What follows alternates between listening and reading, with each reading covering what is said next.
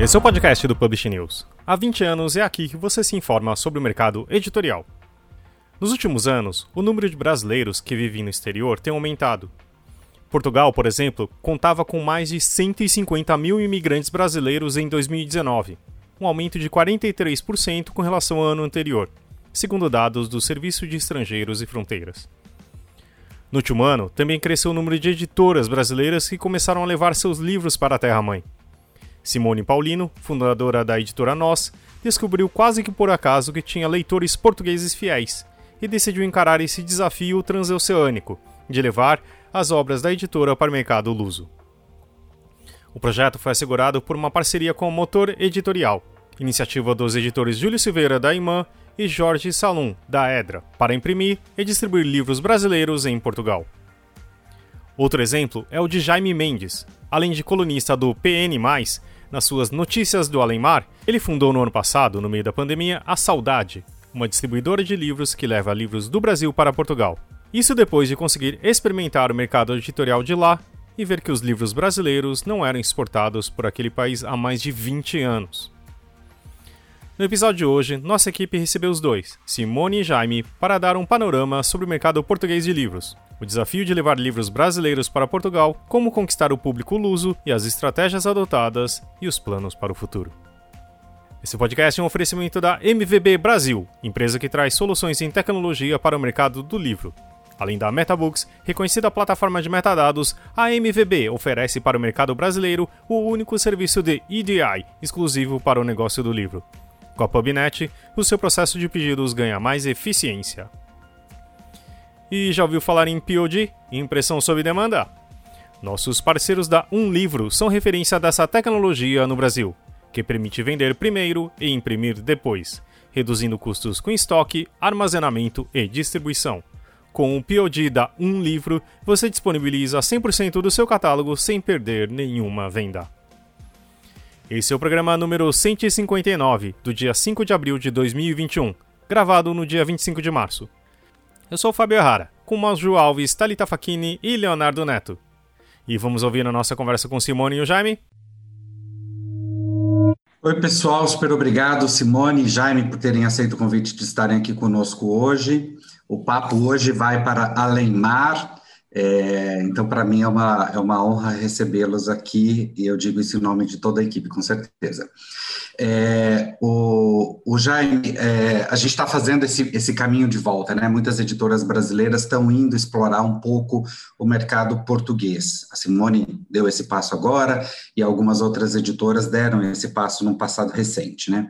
É, só para a gente entender que mercado é esse, o que, que significa o mercado português, você, você que já está aí, né, que mora de fato é, em Portugal, você consegue fazer para a gente um overview do mercado de livros é, no país?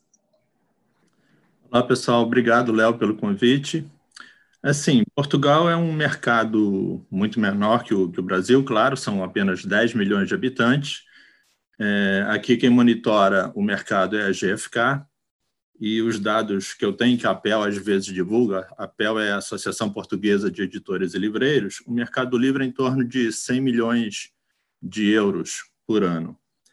É, ele é dividido em três grandes segmentos, né? o que eles chamam de livrarias, que são só as livrarias mesmo, que representam 34% desse faturamento, os espaços livreiros, que são, por exemplo, papelarias, as lojas da FENAC, El Corte Inglês, as lojas da Note, que são umas lojas da rede Sonai do Supermercado Continente, que vendem artigos de papelaria e livros também, e além dos CTT, que são os correios daqui. Então, esse espaço livreiro representa 40% das vendas, e os supermercados e os hipermercados representam 26% das vendas. É, o ano passado, com a Covid, Portugal sofreu muito, né? teve uma queda de 17%, e, e, ao contrário do que aconteceu em outros países da Europa, onde houve crescimento. Então, a França cresceu 6,5%, a Holanda 8%, Itália 1%, Alemanha 2% e Espanha 1%. Isso são dados é, que eu peguei no informativo da, da APEL. Uh, o mercado aqui na questão das livrarias, ele é muito concentrado também. Então, a, a Bertrand, a rede Bertrand, que é, tem a livraria mais antiga do mundo em atividade desde 1732, tem 52, 57 lojas, ela pertence ao, ao grupo da Porto Editora. A FENAC tem 34 lojas, Almedina, que é uma editora também, principalmente a principal editora na área jurídica do país, tem 11 lojas e o Grupo Leia tem oito lojas. Então, esses quatro grupos totalizam 110 lojas e fazem parte é, assim, da, da rede livreira aqui em Portugal também. E você, Simone, está dando esse passo aí, né? Está atravessando o oceano é, para instalar a nós em Portugal. Eu queria que você falasse quais são suas expectativas com isso, né? Onde você pretende chegar e se você já puder dizer para a gente quais são os primeiros títulos que a, que a nós vai colocar no mercado português, também já, já é um bom começo para, para essa nossa conversa.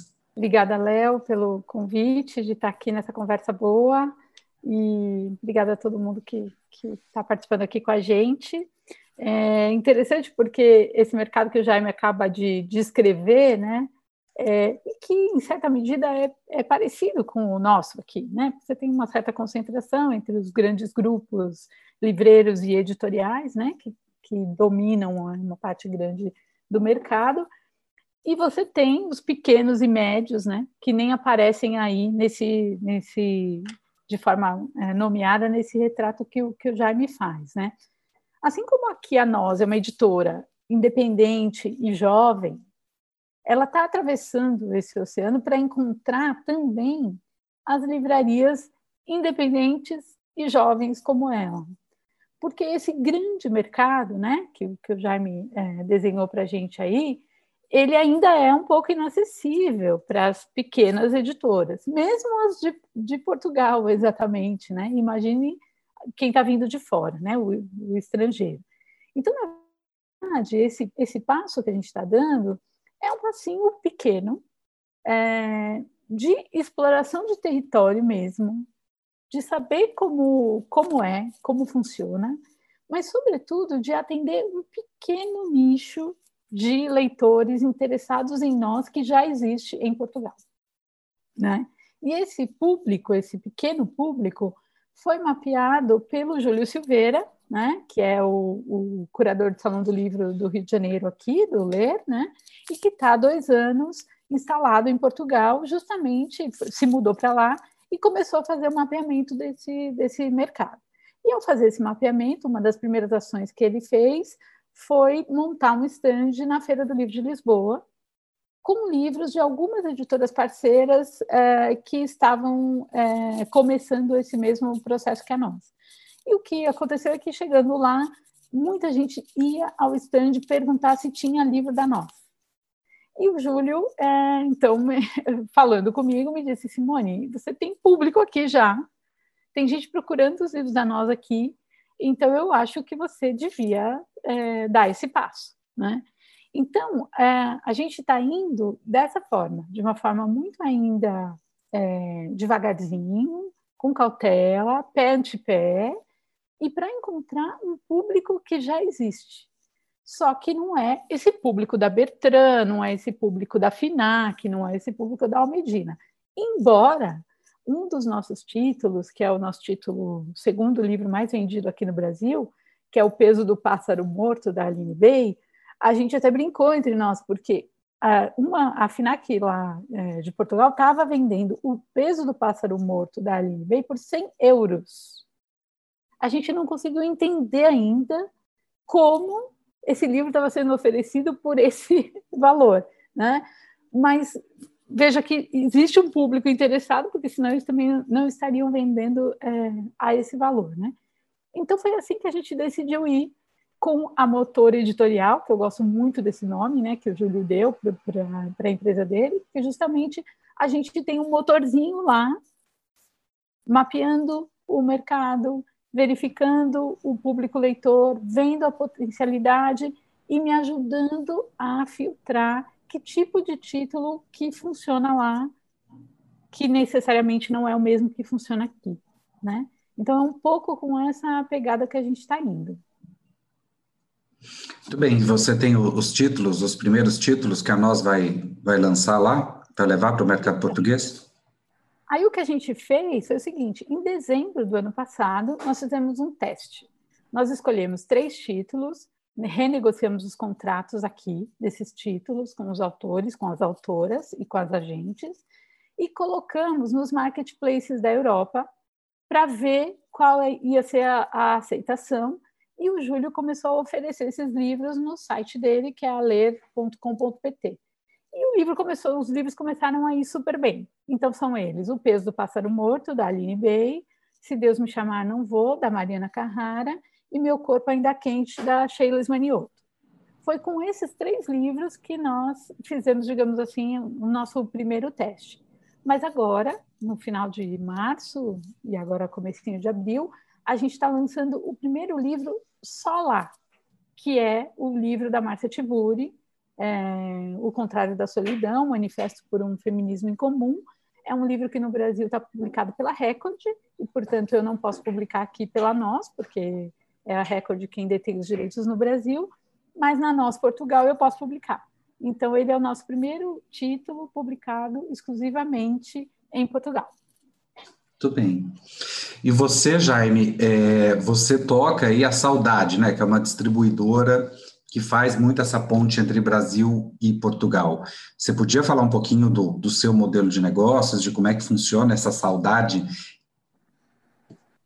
É, o objetivo da, da saudade é um projeto que comecei a pensar nele em 2016, agora em 2020 a gente colocou em prática. É, o objetivo é exatamente trazer os livros brasileiros para Portugal, que há cerca de 20 anos não vem nada de forma constante, regular, porque a Dina Livros, que era o principal importador, teve alguns problemas e parou de importar. E, e, então eu vi que tinha essa oportunidade aqui e a nossa ideia é conseguir trazer os brasileiros para cá e depois a partir daqui de Portugal distribuí-los também para os outros países de língua portuguesa, os mais próximos assim. Eu acho que a gente vai conseguir vai ser Angola e Cabo Verde. Inicialmente eu estou fazendo alguns contatos nesse sentido.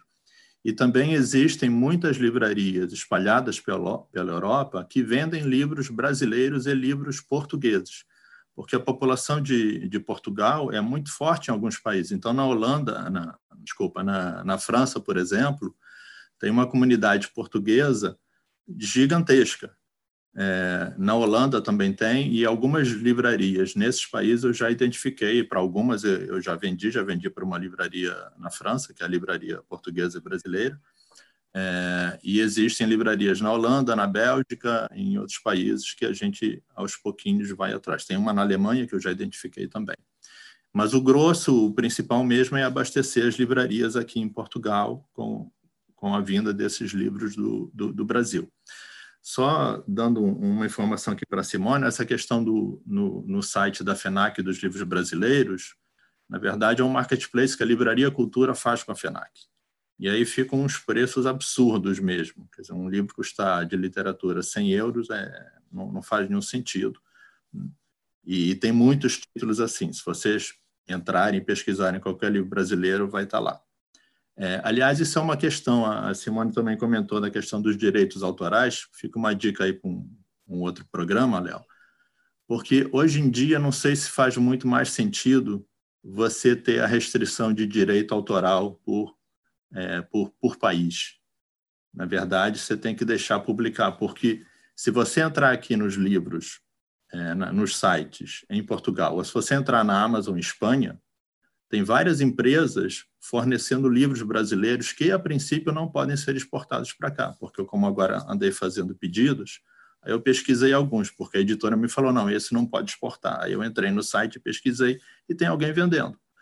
Então, como é que a editora vai controlar isso? Não controla isso. E, às vezes, o livro está publicado no Brasil, foi comprado o direito para o Brasil, mas nenhuma editora em Portugal publicou. Então, você não permite o acesso a quem tem interesse?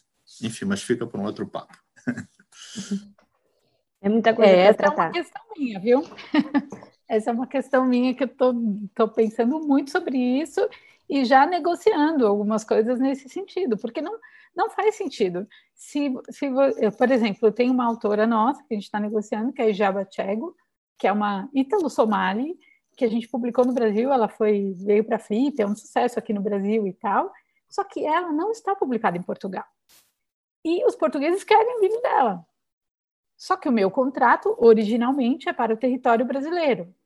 Um contrato de é, edição e comercialização no território brasileiro. Então, a rigor, eu não posso publicá-la lá. Mas ela quer. Então, agora eu estou negociando com a gente para ver como a gente consegue levá-la para lá.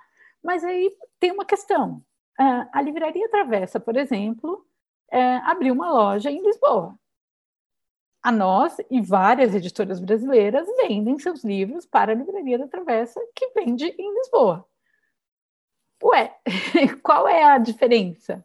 Né? Se o livro em português também circula lá, né?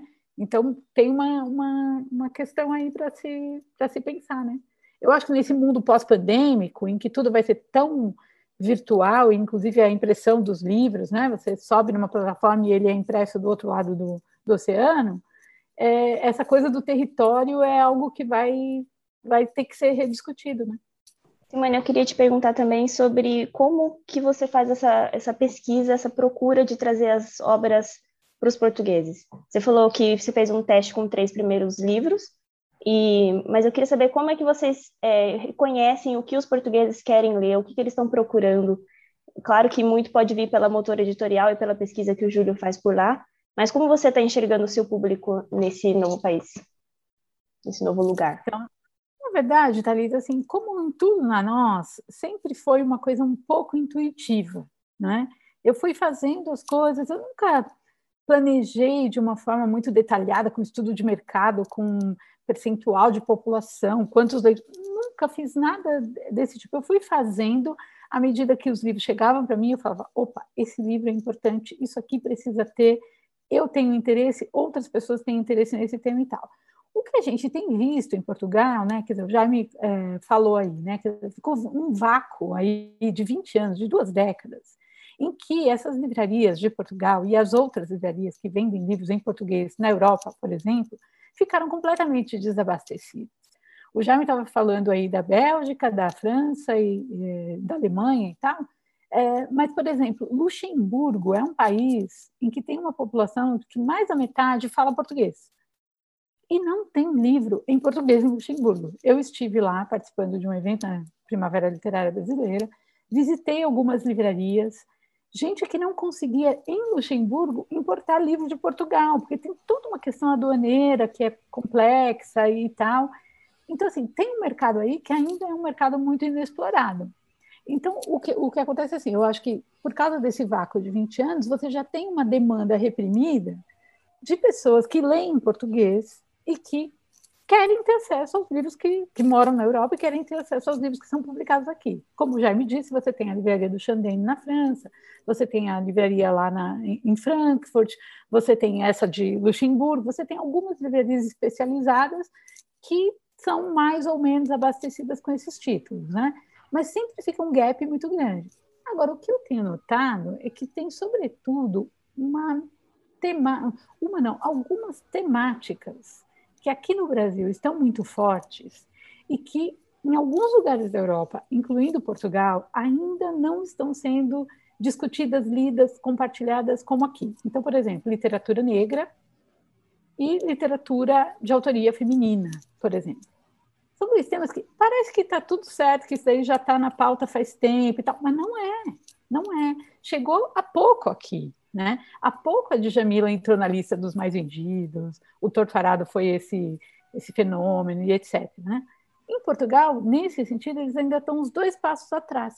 Só que tem uma geração nova, sobretudo de booktubers, que está muito ligada no que está acontecendo aqui. Então, eles também querem ler esses livros. Então, a gente está, eu acho que, num momento de transição.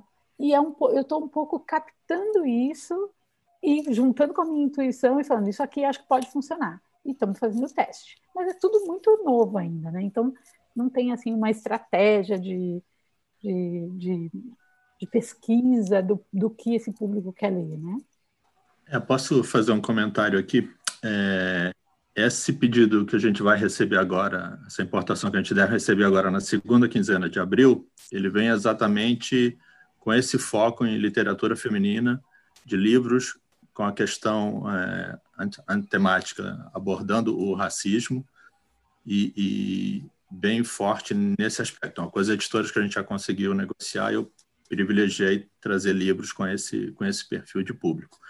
E aqui agora na União Europeia, na verdade é muito fácil você comercializar entre os países, porque não tem nenhuma barreira alfandegária, fica muito simples o envio é super tranquilo. Agora, com a saída da Inglaterra, que ficou mais complicado para mandar para a Inglaterra, que precisa fazer alfândega. Nos outros países, é tranquilo, você manda ou pelo correio ou por uma transportadora, emite a nota e simples assim, não tem nenhuma, nenhuma burocracia. Então, isso é um aspecto que vai, vai ajudar aqui a Saudade a distribuir os livros brasileiros para os outros países da Europa. Uma dúvida que eu tenho é que, assim, as editoras no Brasil, ah, ao pegarem ah, autores de de Portugal, eles tinham que traduzir com aspas aqui, né? Existe uma diferença da linguagem, né?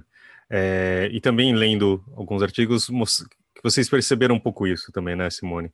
Que também existe isso, também tanto quanto daqui para lá, quanto lá né, também de vice-versa. Se você tem, se vocês sentem alguma coisa isso uh, nesse sentido, tem que ter alguma adaptação no texto também, ou também os livros que eles que estavam sendo li, lidos a, vindo do Brasil, como que você tem essa percepção? Começando com você, Simone. Então, olha, eu sou uma grande leitora de literatura portuguesa, né? Que eu gosto demais. Alguns dos meus autores preferidos são portugueses, né? Desde o do próprio Fernando Pessoa, que é uma é muito importante na minha vida até o Walter Hugo Mãe, que hoje é um amigo pessoal e é uma pessoa que eu li a obra completa e, e é um cara que, que é publicado aqui já há muito tempo e os livros dele aqui são mantidos como publicado lá. Né? Eu própria publiquei aqui no Brasil um autor português que não está publicado lá, que eu conheci na Feira de Frankfurt, o João Guilhoto, e aqui nós mantivemos a grafia do, do, do português de Portugal. Então, eu não acho que isso é uma grande questão, sabe? Porque é, se você for ler Torturado, por exemplo, né, é, quando você vê a, aquela linguagem, como ela foi criada tal, mesmo, é, ou Grande Sertão Veredas tal, o, o português que está ali, mesmo para nós brasileiros, tem muita coisa que é difícil, que é inapreensível, né? E a gente lê apesar disso. Então, eu acho que isso não é uma, uma grande questão, não. Eu acho que talvez já tenha sido para umas gerações mais atrás. Nesse mundo mais é, digitalizado que a gente vive, né, em que as fronteiras, né, isso que o Jaime falou é maravilhoso, né, porque na, na União Europeia você praticamente já não tem ali nem, nem as fronteiras alfandegárias, né. Eu acho que essa, que essa questão dessas fronteiras que foram se diluindo, elas permitiram que, que as coisas transitassem. Eu tenho uma filha de 15 anos, ela lê bem em inglês já, né, e ela lê coisas que vem do outro lado do mundo, que chega pela internet, que, e livros, né? Estou dizendo.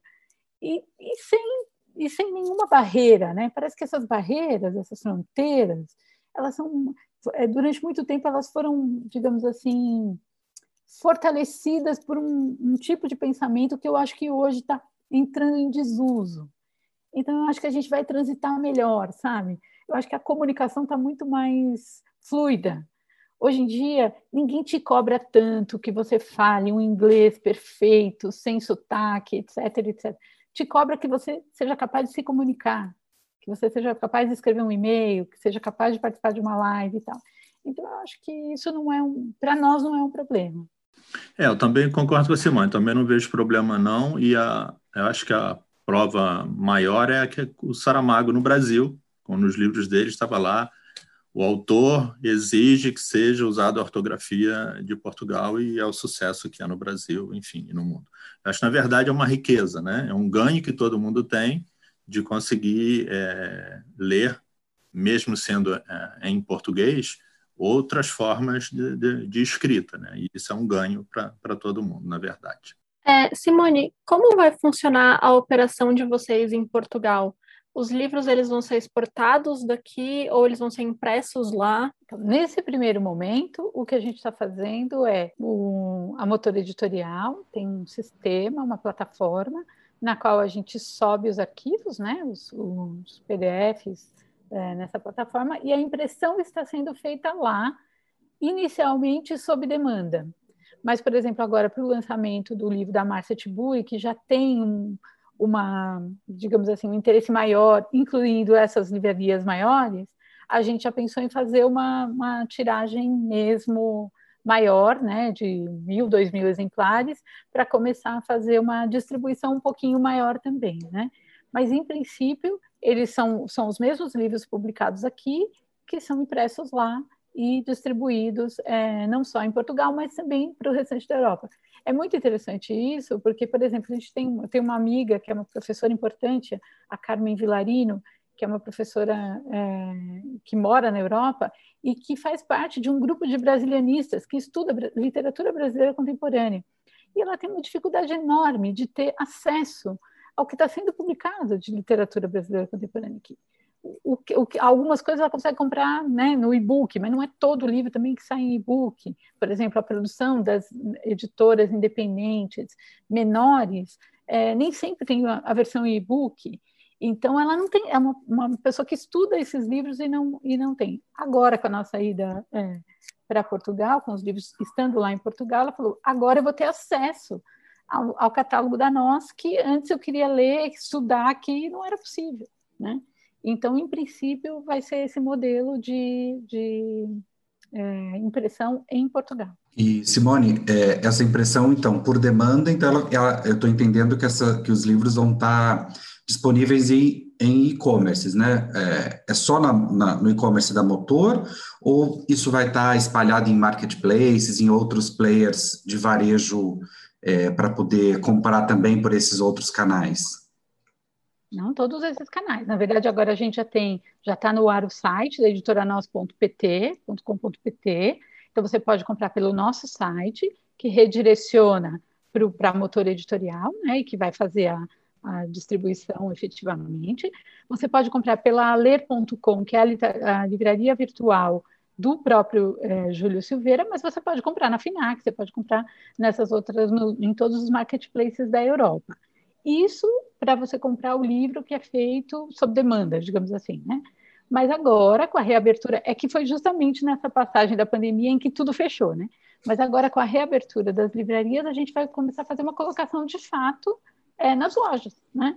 Então, é, na Travessa hoje, de Lisboa, você já encontra quase todo o catálogo da Nós, mas por uma negociação anterior que nós tínhamos com, com a Nica e tal. Agora, além da, da, da Travessa, você vai ter nas outras livrarias, na Ler Devagar, na Barata, você vai ter numa série de outras livrarias, mas quase sempre essas livrarias que são livrarias independentes, pequenas, não essas de rede, porque aí o jogo é outro, né? O jogo é, é, de outro tamanho, digamos assim. Né? E Jaime, é, eu queria que você é, voltar a falar sobre a saudade, né? Não essa saudade que a gente está de viver, mas da sua firma, da sua empresa. Eu, pelo menos, estou com muita saudade de viver.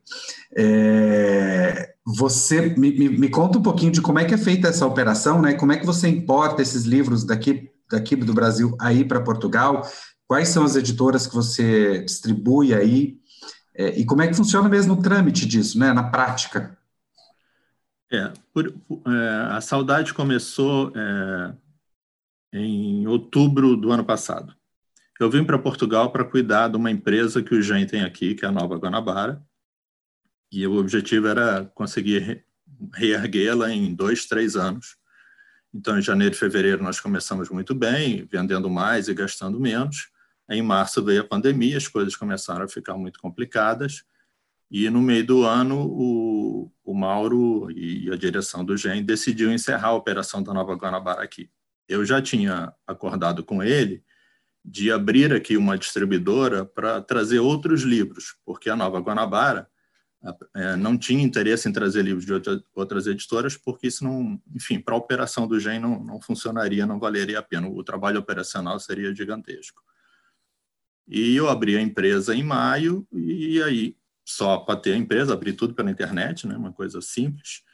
E depois, com a, com a notícia da, do encerramento da Nova Guanabara, o Mauro me propôs se eu não queria distribuir aqui os livros do, do Gen. Eu falei, claro, ótimo. em vez de começar do zero, já começo com alguma coisa. Então, em outubro de 2020, a gente trouxe a primeira importação já do GEM para cá e já começamos a vender. Os clientes são basicamente os mesmos que a Nova Guanabara tinha, com exceção do, dos grandes que a Nova Guanabara vendia, que eu não vendo porque eles me exigiram condições que eu não concordo. Então, hoje eu não vendo ainda para a Bertrand, não vendo para o UC, que é o principal site aqui, e não vendo para a FENAC. Com isso, a venda nas pequenas livrarias e nos livreiros, que aqui nos livros técnicos ainda é muito forte, quer dizer, aquele livreiro que vai na faculdade, que fala com o professor, que vende o livro para o professor, vende o livro para os alunos, ou trabalham especificamente com consultórios, consultórios médicos, consultórios de veterinária, tem um público para isso. Então, o final do ano foi isso, e agora, esse ano, a gente começou a negociar com as editoras brasileiras. Nós temos uma empresa no Brasil também, a Saudade, que é exatamente para conseguir reunir tudo das editoras e fazer uma única exportação. Porque comprar de cada editora, para cada editora exportar, ficaria um operacional inviável. E para compensar, quer dizer, para não ficar o frete absurdo, eu tenho que trazer pelo menos uma tonelada de cada vez. A partir de uma tonelada, o valor do quilo do, do frete aéreo é o mesmo.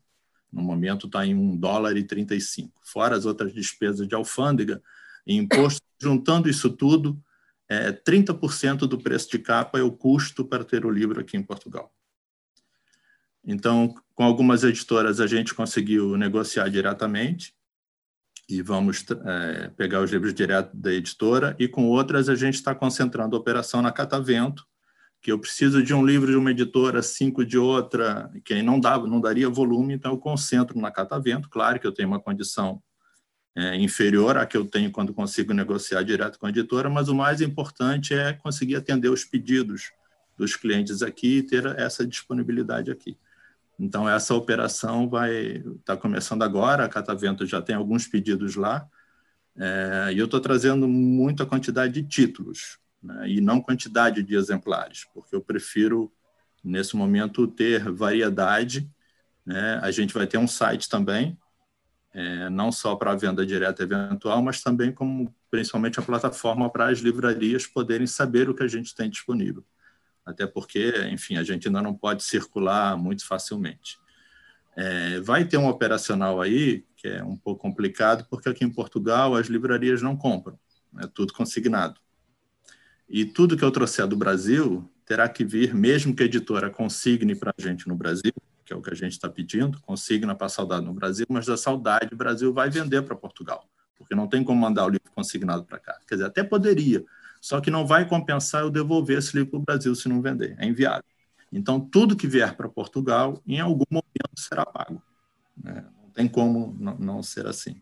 Então, eu também não posso, nesse momento de abertura, arriscar demais. Nós já temos. É, eu, eu, também fui atrás, é, como eu falei antes, eu fui atrás de determinado perfil de catálogo, quer dizer, temas, né?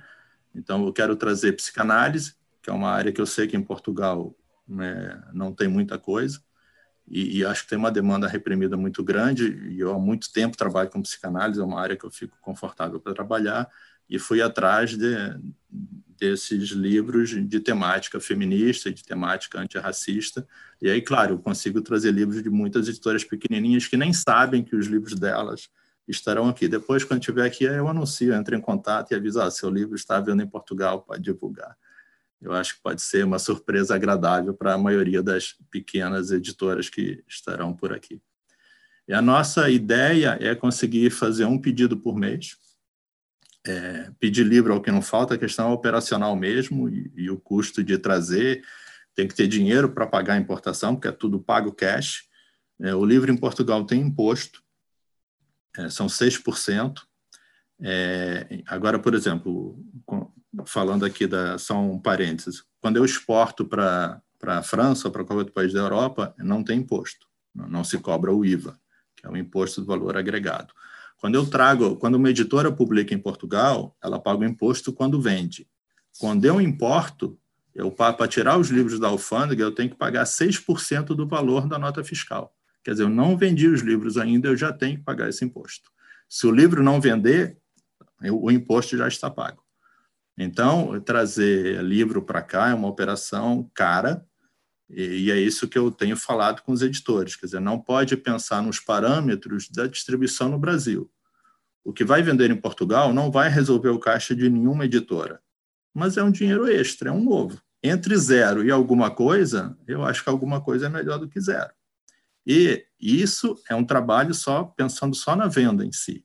Mas tem um outro trabalho que é a divulgação né, da editora, do nome da editora. Eventualmente, algum livro desses pode ser comprado por uma editora aqui em Portugal para querer publicar, ou até uma editora estrangeira que veja que a venda aqui em Portugal tem uma demanda. E é um serviço que o editor presta aos seus autores, que é a possibilidade de ter os seus autores é, é, acessíveis, seus livros acessíveis em outros países de língua portuguesa. Então, começando com Portugal e depois expandindo para os outros. O Jaime comentou em, por cima, assim, e eu fiquei interessado em como que a Simone pensa nisso também, né? Você lançando os livros lá, principalmente agora um livro que uh, não, era, não era da sua editora aqui também. Como que você pensa assim, e como tem sentido a divulgação, como é feito isso, uh, redes sociais, etc. como que você está pensando? E também, eu, eu, acho que deve ter suas peculiaridades também de, entre diferença do público daqui e de lá, né? Como que você está vendo isso, Simone? É, eu, eu acho que é que a gente está indo de um jeito um pouco diferente, eu acho, sabe? Assim, porque na verdade a gente, a gente realmente está indo para lá. Eu só não estou lá fisicamente ainda, porque teve a pandemia, né? Mas de fato a gente tá, a gente está se instalando lá, né? O Júlio na, na Motor Editorial ele tem lá um escritório, né? Que fica em Lisboa e a gente vai compartilhar de alguma forma esse esse escritório porque ele é nosso representante lá, né? A gente criou o site lá, criamos um Instagram, que é um Instagram só Portugal, onde a gente vai divulgar só os livros que estão lá, né? Então, agora a gente lançou um livro, que é um livro, o primeiro, que vai ser publicado a, apenas lá. Então, a gente realmente vai ter uma presença, ainda que virtual, né? Porque fisicamente eu estou aqui. É, eu tenho como é, um certo parâmetro, assim, a Tinta da China, né? Que a Tinta da China é uma editora portuguesa que fez também uma unidade mais ou menos virtual no Brasil e que publica aqui alguns dos títulos que ela publica lá, não todos, né? Ela tem um catálogo imenso, né? Tem uma, uma editora de muito prestígio lá e que tem essa operação aqui também. Então a gente vai funcionar assim. Então, por exemplo, nós nós vamos ter uma assessoria de imprensa trabalhando lá. Nós temos gente para fazer divulgação para os booktubers de lá. Então, a gente já estabeleceu uma parceria com uma dupla, que é uma dupla de booktubers das mais conhecidas lá, e que e a gente já viu que tem uma efetividade, porque eles divulgam, o livro vende, né? Então, a gente já está a gente está fazendo aos pouquinhos, mas muito cuidadoso e muito inteiro, assim. Porque eu falei para o Júlio, né? Eu, assim, uma coisa minha, eu, eu sou tipo pessoa que se for fazer, eu quero fazer bem feito. E se for para fazer, eu quero fazer para valer, né? E fazer para valer é fazer de verdade. Então, se é para falar, ah, vou ter uma nós, vai ter livro da nós em Portugal, não é, não é só, no nosso caso, que estamos exportando o livro. Não, a gente vai realmente ter uma presença lá. A gente quer fazer evento lá, a gente está fazendo parcerias locais, quer dizer, tem, tem, um monte de coisa acontecendo. Agora, essa comunicação eu acho que ela é a parte mais importante. Porque a gente vê efetivamente, quando você tem, você tem, você tem o Pedro Pacífico, que vocês conhecem bem, que é o maior booktuber aqui do Brasil, tem 300 mil seguidores. É, o Pedro fala de um livro no, no, no, book, no, no, no Bookster dele lá, no dia seguinte vende 200 exemplares. Então, assim, tem uma efetividade. Então, você não pode deixar isso de lado. Essa comunicação, eu acho que ela é muito importante, né? Mas, de novo, é, voltando na, na, sua pergunta sobre a, a, a linguagem, né, e a, a, grafia das palavras, e o português do Brasil, o português de Portugal, lá também está se desenvolvendo uma, um certo idioma digital é, parecido com o que tem aqui, desses jovens booktubers, que eu acho que é, um, é uma coisa que tem que cuidar muito, sabe? Muito mais do que, por exemplo, ter uma presença tão forte num grande grupo é, de livraria, é você ter um bom parceiro que vai fazer a divulgação do seu livro e que a pessoa vai entrar no site e comprar. Simples, né? Então, a gente está trabalhando um pouco assim, mas tudo ainda nessa fase experimental. Né?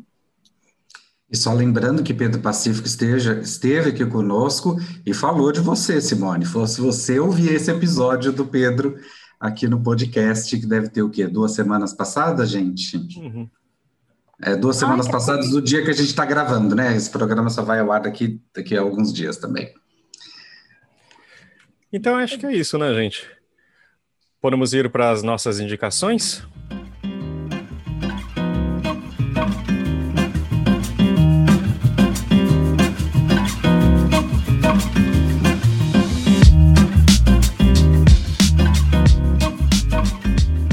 Agora vamos começar com as nossas indicações. Vai lá, Léo. Eu vou fazer duas indicações muito rápidas. Essa semana passada eu tive um happy hour pelo Zoom com a Roseli Boschini, da editora Gente, e ela era um happy hour mesmo. A gente não estava falando coisa nada de trabalho, era só fofocas. E ela me contou uh, de uma série que está no Amazon Prime Video que se chama Younger, é, que eu vou logo avisando que é uma série que na Amazon, pelo menos, ela só tem disponível dublada, então você vai ter que encarar que você está assistindo um filme da sessão da tarde, porque ela tem esse caráter mesmo de sessão da tarde. É, e, e, a premissa dela é uma, meni, uma moça, uma mulher, na verdade, que se passa por uma menina, é, ela é uma mulher de 40 anos, é, que está há 15 anos fora do mercado editorial, porque ela, ela saiu do mercado para ter filha, e essa filha então cresceu, foi estudar na, na Índia, e ela resolve que ela quer voltar para o mercado editorial, mas ela não consegue o emprego. Então ela se faz passar por uma, uma pessoa de 26 anos, ela tem 40 e se faz passar por uma pessoa de 26 anos, porque editora nenhuma abria as portas para ela por conta da idade. E aí é uma novelinha, é, muito sessão da tarde, é, mas é muito divertido. Eu tô, eu, eu tô realmente, eu tô realmente gostando. E aí eu comentei isso com a Raquel Menezes, a editora é, da oficina Raquel, e ela, ela começou a assistir e ficou indignada porque só tinha dublado. E eu falei para ela, Raquel, vou confessar para você que eu não tava nem notando que tava dublado isso, porque é tão sessão da tarde que tá dublado ou tá no, na língua original, para mim tava tanto fazendo. Mas enfim, é, é, super divertido e acontece no mercado, nesse ambiente é, editorial, né? Gostei também. E a outra indicação que eu vou fazer é que as pessoas acompanhem a, a coluna do Jaime no Publish News Mais, a Notícias da Leimar, é, em que ele está tra trazendo aí praticamente todo, toda semana notícias e análises aí sobre o mercado português. É, e lembrando que o Publish News Mais é essa área exclusiva para assinantes do Publish News, né? É, mas os artigos estão, é, estão abertos, você precisa só se cadastrar que você vai ter acesso gratuitamente a esses, a esses artigos. Né? Os serviços, né, que a gente tem além dos artigos, uma série de serviços, esses serviços só para assinantes é, que, que, estejam pagando, os assinantes pagantes. Né? Mas os artigos estão todos lá temporariamente liberados, então vocês podem é, simplesmente se cadastrar e acessar esses artigos. Já que ele Essa foi mencionado, já que o Jaime foi mencionado, quer fazer a sua indicação também, Jaime? Ah, faz sim, com prazer. Obrigado, Léo, pela dica. Eu estou te devendo o artigo da semana, mas atrasou aqui. Estou começando uma série sobre a, as livrarias aqui em Portugal, tentar fazer uma pequena historinha de cada uma delas. Mas eu quero indicar um livro que eu trouxe Brasil na, na bagagem, comecei a ler agora, que é o Aparecimento do Livro do Lucien Febvre, publicado pela EDUSP, depois de muitos anos é, que a edição da UCITEC andou esgotada. Eu recomendo, é, é muito interessante. Muito bom. E você, Simone, quer indicar alguma coisa para gente? Ah, eu quero. É, eu quero.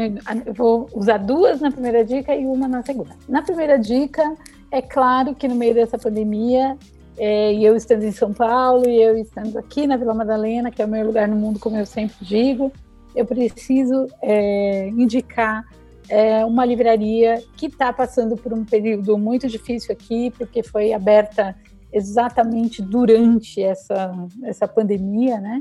E com esse abre e fecha, abre e fecha, tem tido dificuldade de se manter é, funcionando, que é a livraria Mandarina, da, da Daniela e da Roberta, duas mulheres maravilhosas, super batalhadoras, e que atendem, entregam, vendem por WhatsApp e estão fazendo um esforço enorme para atravessar esse período e poder estar tá aberta quando a gente puder de volta é, ir lá tomar café e comer um bolinho e tal. Então, quem estiver em São Paulo, quiser um livro, em vez de comprar só online, pode comprar é, na livraria Mandarina com as meninas e ajudar essa livraria charmosíssima a se manter é, aberta para quando o fim do mundo acabar.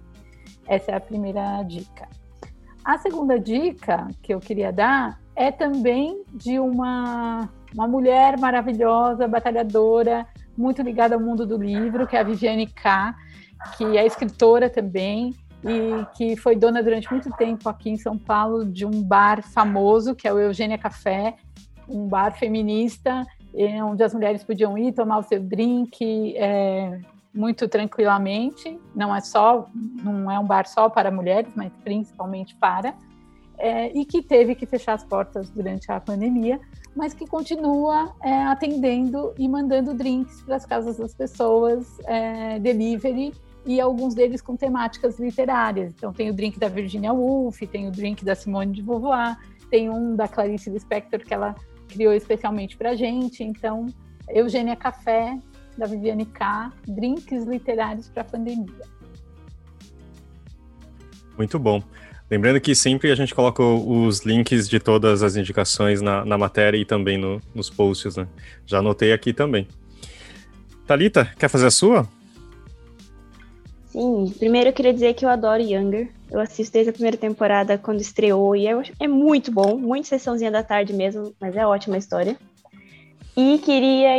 Eu já comecei a minha maratona para assistir os filmes indicados ao Oscar desse ano. E queria indicar dois deles. O primeiro é o Set de Chicago. Já estreou faz um tempinho, já tá, já está disponível na Netflix. Que conta a história de um protesto que aconteceu contra a Guerra do Vietnã em Chicago em 1968. E aí foi, é, desse protesto surgiu um confronto violento com a polícia e, e colocaram no tribunal sete homens para serem acusados sobre esse por conta dessa violência toda que aconteceu. E na verdade, e, e, além desses sete, tem um outro, um oitavo que era um que é um negro. E enfim, o, o filme acompanha esse julgamento desses, desses sete caras, além desse negro, e é, é muito, muito, muito bom. Tem um monte de nomes importantes de, de atores conhecidos nesse filme, e vale muito, vale muito conhecer a história além da passagem com esse, com esse condenado negro, que é, é um episódio de racismo absurdo. E aí eu fui procurar ler depois sobre o que aconteceu. No filme, eles, eles até amenizaram a história do que realmente aconteceu com o cara. É, vale muito a pena assistir. E o segundo é A Voz Suprema do Blues, que, que foi o último filme que o Chad Boseman, que é o Pantera Negra, ele fez, e tem a, a Viola Davis também. Eles estão maravilhosos nesse filme. É muito, muito, muito bom. Ela é uma cantora de blues e ele, ele faz parte da banda dela. E ele sonha em ser um super artista. Só que ela, ela, ela não, não dá muito essa abertura porque ela já é uma. Ela é suprema ali na, na no blues, digamos assim. E, enfim, o filme se passa numa tarde só, quando eles estão gravando é, um disco e cheio de diálogos maravilhosos, vale muito a pena assistir também. Os dois filmes estão na Netflix. E você, Maju? Eu vou indicar uma doceria aqui de São Paulo. Recentemente, e quando eu digo recentemente, na verdade já tem seis meses, a gente descobriu que tem uma pessoa aqui em casa que não pode comer glúten, que é celíaca. Então a gente está na busca de lugares que fazem coisas para pessoas celíacas. A gente descobriu na semana passada uma doceria chamada Isabela Acari, que é a primeira doceria saudável de São Paulo. Então, todos os doces deles são sem glúten, sem lactose e low carb. E são doces maravilhosos. A gente estava passando para achar doce bom sem glúten, bolo bom sem glúten. E eles são muito bons, batem um monte de bolo que eu já comi.